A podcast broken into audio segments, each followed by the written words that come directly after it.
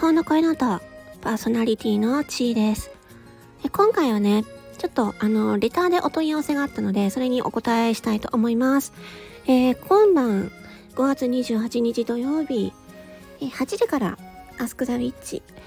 えー、ボイスドラマね、公開されます。で、それに伴いまして、直前ライブ、夜の7時半から8時までね、えー、ゴリアスの音声道場のチャンネルにて、直前ライブ行われます。私も参加予定です。で、なんですけれども、あのー、このね、時間通りにね、あの、聞きに行けないよというお問い合わせがありまして、大丈夫です。アーカイブ化されます。はい。そのライブも、アスクザウィッチのドラマも、あの、残りますので、お好きな時間に聞きに 行くことができます。あと、えー、その後のですね、えー、夜9時からなんですが、えー、松田明さん、えー、アスクザビッチの CM を作ってくださった松田明さんが、